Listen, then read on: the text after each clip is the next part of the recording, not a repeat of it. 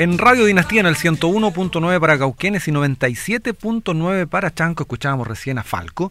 Y a esta hora, como es habitual, tenemos una invitada en este caso para conversar de una materia que en principio nos pareció distinto a los temas habituales que nos plantea la orientadora turística Calancén. Hablar de diabetes, pero también cómo esta situación se puede cruzar con el área del turismo.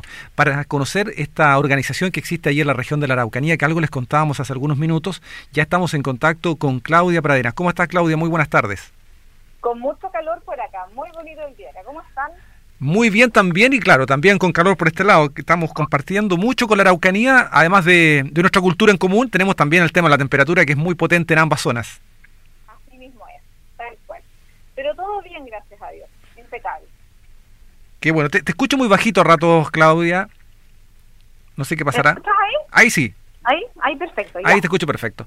bueno, Sandra nos contaba que em, tú lideras una organización eh, que apoya el tema de la diabetes. Cuéntanos, por favor, respecto de, de eso, cómo, cómo se organiza este, este tema, cuáles son los objetivos que buscan, y luego vamos a hablar también de cómo esto se cruza con el área del turismo. Así que, bueno, partamos por el principio, conozcamos un poco más de esta organización que tú encabezas. Bueno, empecemos porque yo soy diabética tipo 1 desde que tengo eh, 13 años de vida. En este momento tengo muchos años más, tengo 38. Eh, llevo 26 años con diabetes. Y yo empecé cuando nadie conocía sobre este tema, cuando tú te inyectabas insulina, ¿cierto? Y todo el mundo te miraba porque tú estabas con una jeringa eh, inyectándote insulina en cualquier parte.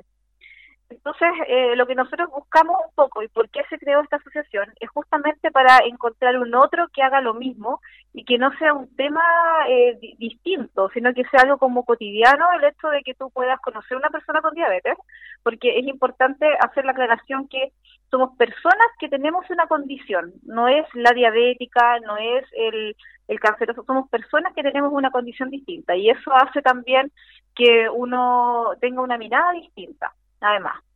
Así es que nosotros, como te digo, creamos la asociación con el fin de promover, acompañar y educar eh, con la otra parte del tratamiento, que no es el tratamiento médico, es el tratamiento de el acompañarte, el, estar contigo el día a día o decir, ¿sabes qué? Tengo una baja de azúcar, ¿qué hago? En el caso de los papás, por ejemplo, porque la edad de debut, que se llama, de cuando yo empecé, hace 26 años atrás era 13 años. Ahora, si ustedes ven las campañas, ¿cierto? Los niños son cada vez más chicos.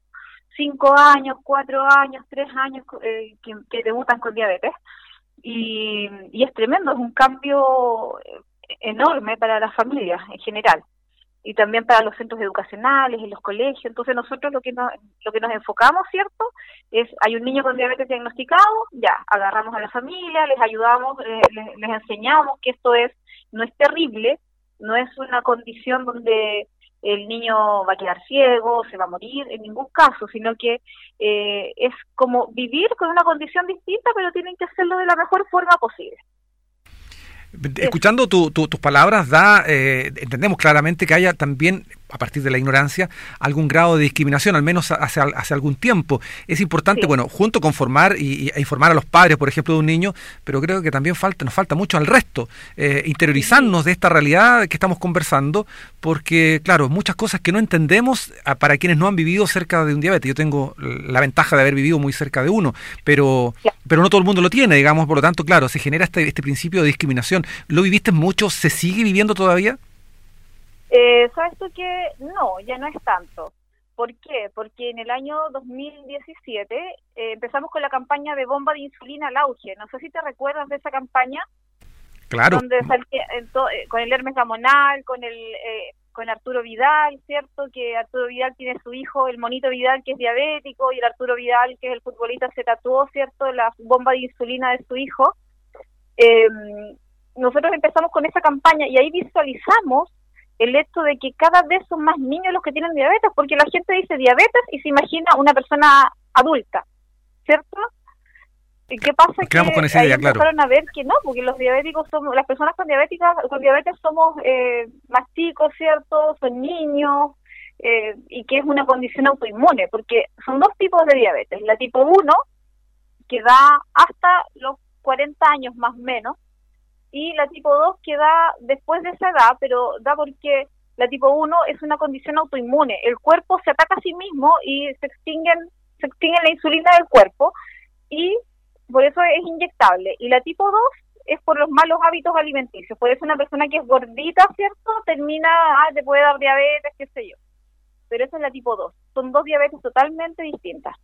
Entonces, con el tema que tú me preguntas de la discriminación, eh, con la campaña de bomba de insulina, en el año 2017, se logró eh, que la gente naturalizara un poco el tema de la diabetes y que a cualquier persona le podía ocurrir, cualquier persona que tiene un hijo le puede dar diabetes. Entonces se empatizó bastante, bastante más con ese tema.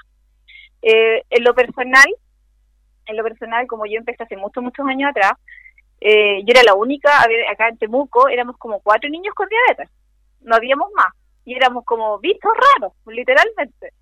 Pero en mi colegio al menos eh, sí hubo educación a los profesores, yo tuve la oportunidad de viajar y conocer otras realidades, entonces esas mismas realidades después como que le devolví la mano a la vida, por así decirlo, y lo estoy haciendo con los papás ahora para que tampoco se sientan tan solos, tan discriminados, porque de repente los papás piensan que esto les pasa a ellos nomás, que lo que ellos sienten de ver a su hijo pincharse, de ver a su hijo tomándose la glicemia, que es pincharse el dedo, ¿cierto?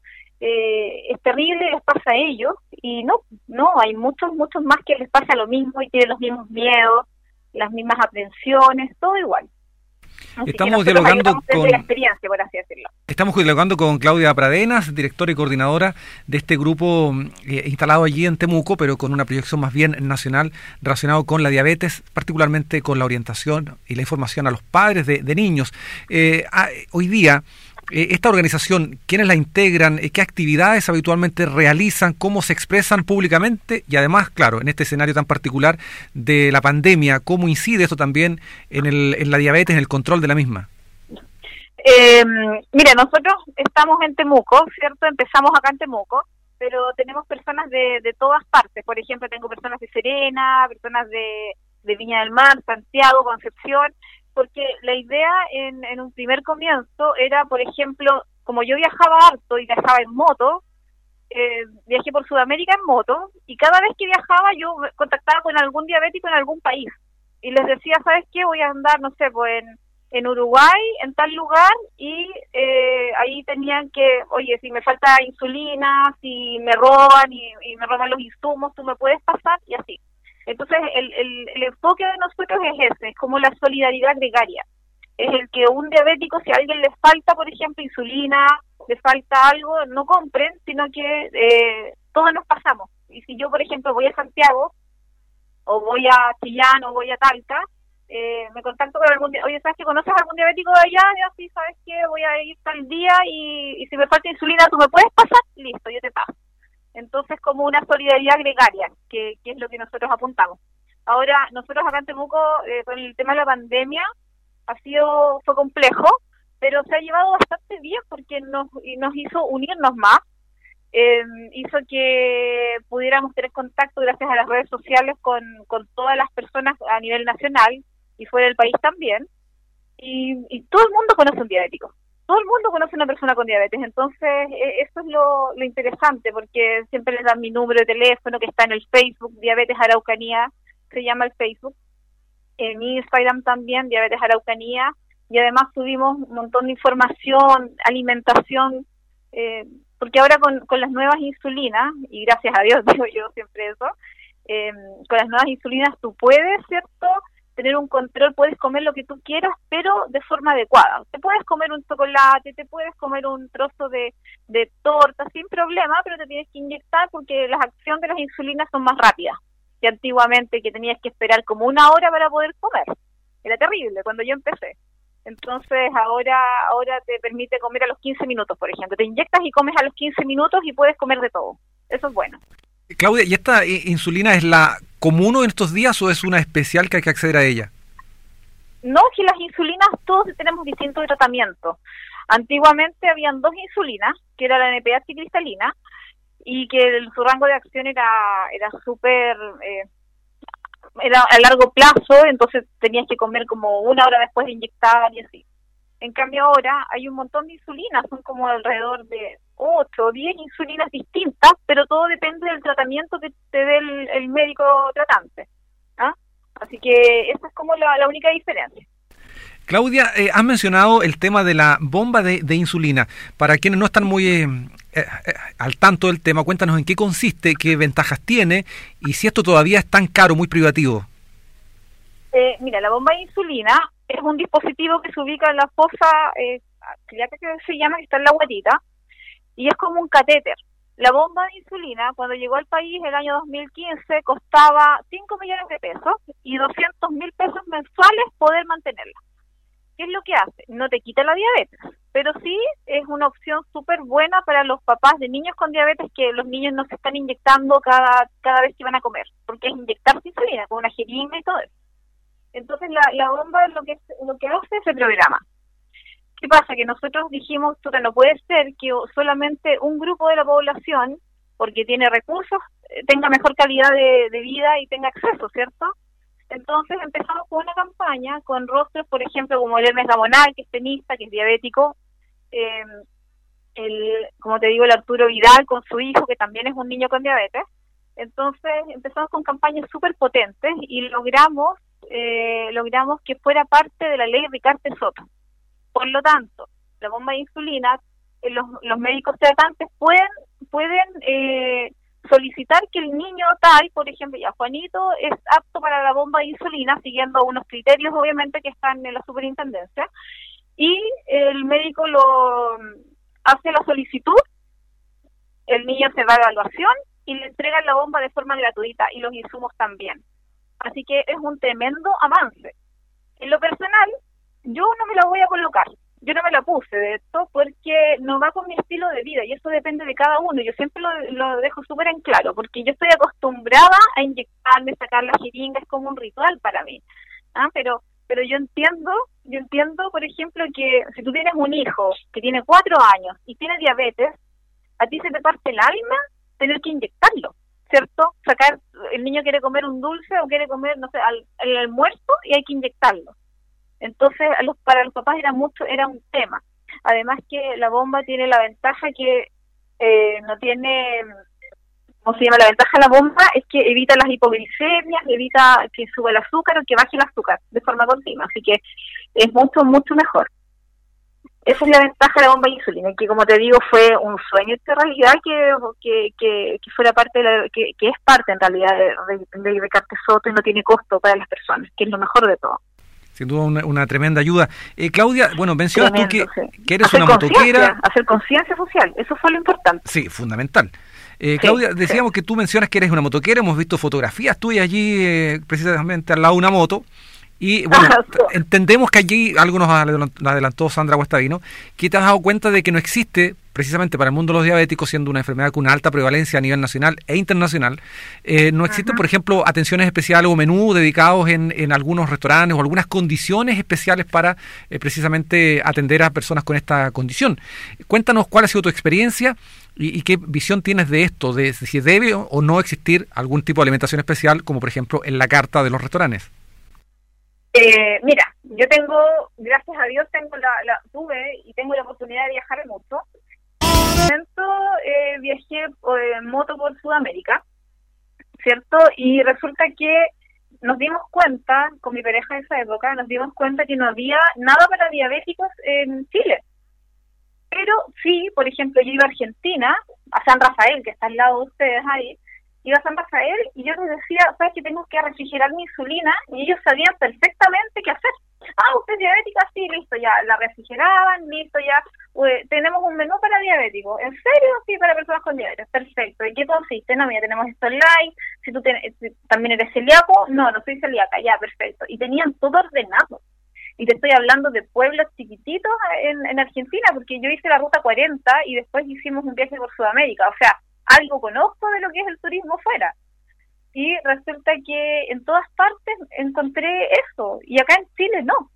Acá en Chile estamos súper poco preparados para ese tema. Si llega una persona a un hotel de cinco estrellas, por ejemplo, ya no sé, Willow Willow, tú vas a Willow Willow, un ejemplo, no lo sé, pero es un ejemplo, eh, tú no encuentras cosas para celíacos, no encuentras cosas para diabéticos. Si tú vas a otro hotel, no sé, tampoco encuentras, no hay. Entonces, eh, es un tema. Y yo creo que eh, a nivel país estamos muy, muy atrasados en cuanto al turismo en eso, porque distinto es que digan, sabes que nosotros tenemos un menú, sabes que nosotros sabemos utilizar las insulinas, guardarlas, eso es un plus. Eh, de todas formas. De hecho, eh, acá en Chile, no sé, yendo a San Pedro y oye, que tengo insulina, no, no podemos refrigerarla. ¿Por qué no puedes refrigerarla? No, porque no, porque no sabemos qué no sabemos, no, no podían. Entonces era, era terrible para uno. Pero sin embargo, cruzando la cordillera, ellos sí sabían lo que hay que hacer, o sea, ellos sabían perfectamente, sabes que la insulina se refrigera, no había problema. Claudia, ¿qué se puede hacer en esta materia? ¿Hay algún tipo de contacto, me imagino, con los parlamentarios? ¿Tendrá que pasar por algún tipo de ley? ¿O también eh, acercarse, no sé, al Senatur? ¿Otras ah. instancias? ¿Se ha sociabilizado este, este tema? Es que mira, la pandemia ha parado muchas cosas. Tú sabes que ha sido un cambio enorme, hasta paradigmático. Entonces, eh, la, la, la, forma en la cual nosotros ahora podemos hacer algo pensando ya para el 2022, ¿cierto? Hacer algún tipo de de, solicitud, que sería como lo ideal. Pero en este minuto no hemos pensado nada como, como asociación, ¿cierto? Pero, sin embargo, yo creo que sería súper bueno y de repente con las asociaciones gremiales, ¿cierto?, que están a cargo de turismo y todo eso, ellos deberían tener una mirada más amplia, de todas maneras, porque la gente no se preocupa hasta que no le pasa. Lo ven más allá. Entonces yo creo que uno tiene que, antes de antes de, esperar que algo te pase, uno tiene que anteponerse a las situaciones y mirar para afuera y decir, ¿sabes qué? Fuera y esto, porque para eso uno viaja, al menos yo. Porque yo soy viajera, no soy turista, que son cosas distintas. Porque el turista va y que está todo listo, pero el viajero no, pues el viajero va, mira, observa y, trata de hacer un aporte. Y, eso y eso es lo que yo al menos hago y con la diabetes también, porque tú además con el ejemplo le dices a los niños, oye, yo con diabetes sí puedo, si yo quiero me en dengue, si yo quiero eh, voy, viajo en moto. Yo estuve a 5.200 metros sobre el nivel del mar cruzando por el paso de Aguas Negras, que es el más alto del país, y, diabética, una persona con diabetes, ¿cierto? Y, sin ningún problema. Obviamente un poco apunada y todo eso, pero, pero con la glicemia bien, con mediciones bien. Si lo único que uno tiene que aprender es a conocer su cuerpo, nada más. A conocer su cuerpo, a evitar las bajas de azúcar y evitar las, las altas de azúcar. Eso es lo único que una persona con diabetes tiene que dedicar. Qué lástima que esta...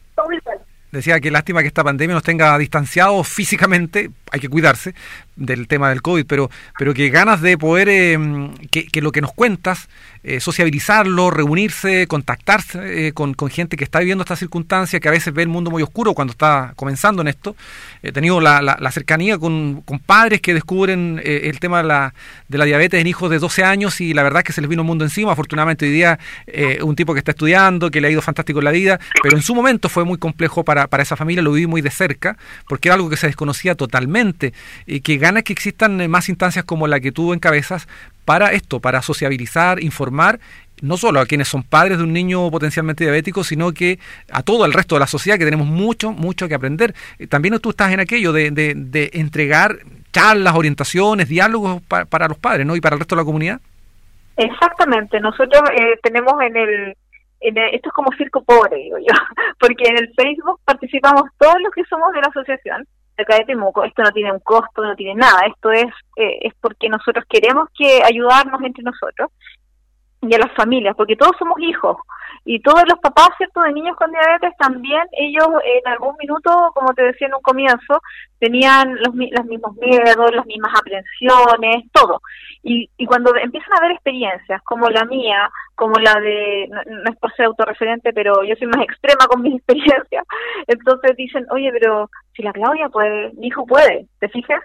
Eh, si ella pudo hacer esto, mi hijo también puede. Si el Hermes Gamonal es tenista eh, y, mi hijo le gusta el deporte y es y una persona con diabetes, puede hacerlo. Entonces, todos estos son para mí los verdaderos influencers. De verdad, porque creo que ellos marcan marcan así como a, a, a rajatabla, por decir, eh, que esto sí se puede no hay una, no hay un límite, por eso te decía yo, y sobre todo cuando en las fotos no hay límites, ¿cachai? Porque ese es el punto. Nosotros podemos vivir tranquilos, podemos hacer nuestras cosas, podemos ser mamás, porque eso es lo otro. Cuando yo empecé, te decían, eh, le decían a mi mamá, le dijeron que yo no podía ser mamá, por ejemplo. Yo tengo una hija de 14 años. Le dijeron, no, su hija como eh, está con diabetes, ¿cierto? Ella no, no va a poder ser mamá. Eh, lo más probable es que dure hasta los 18 años. O sea, imagínate, imagínate en ese tiempo cómo era el tema. O le decían que a veces todavía pasa, les dicen, no, su hija va a quedar ciega y le van a cortar un pie si se hace una herida, porque eso es el mito que hay. Y tú te haces una herida y te cortan el pie, y no es así. No es así. Entonces, eh, todo va en el cuidado, todo va en el querer la diabetes de uno. Suena como un poco eh, raro, pero yo siempre digo, si me tuviera la oportunidad y me dijeran, oye, ¿sabes qué? Tenemos la oportunidad de quitarte esto de diabetes, yo no. No, yo soy feliz con mi diabetes, de verdad, la tengo tan es un hábito, es un estilo de vida para mí, entonces, y es un estilo sano de vida, entonces para mí no, no tiene mayor dificultad. Y eso es lo que nosotros tratamos de inculcar en los niños, en los adolescentes, que es donde más cuesta, ¿cierto? Y también en los papás, porque los papás en este caso son, son el motor de los cabros. Si los papás tienen miedo, le transmiten ese miedo. Pero si los papás dicen, sabes que tú puedes hacer esto, le dan las herramientas para que el niño se pueda desarrollar de manera total y absolutamente normal. Creer la cantidad de mitos y esa experiencia que tú nos relatas de cuando se descubre la, diabetes, no hace tantos años, porque eres muy joven, eh, claramente impresiona que esos conceptos existieran en, nuestra sociedad y lamentablemente digo, algunos de ellos siguen todavía presentes. Claudia, queremos agradecerte este tiempo que nos has regalado pero además comprometerte para un futuro no muy lejano, seguir conversando, porque puede que alguien hoy día no nos haya escuchado y, y, se interese porque lo está viviendo, porque lo tiene cerca, porque es necesario sociabilizarlo y además nuestros emprendedores del área del turismo tienen allí un tremendo nicho de mercado. Hay que pensarlo de esta manera, dura pero cierto. Hay un nicho de mercado gigantesco, alguien que ofrezca servicios para eh, con un menú tan simple como el tema de la, diabetes, que está ahí a la mano y con el entusiasmo que lo cuenta Claudia, la verdad que se ve distinto, se ve diferente. Insisto, muchas gracias Claudia y quiero comprometerte para seguir conversando más adelante.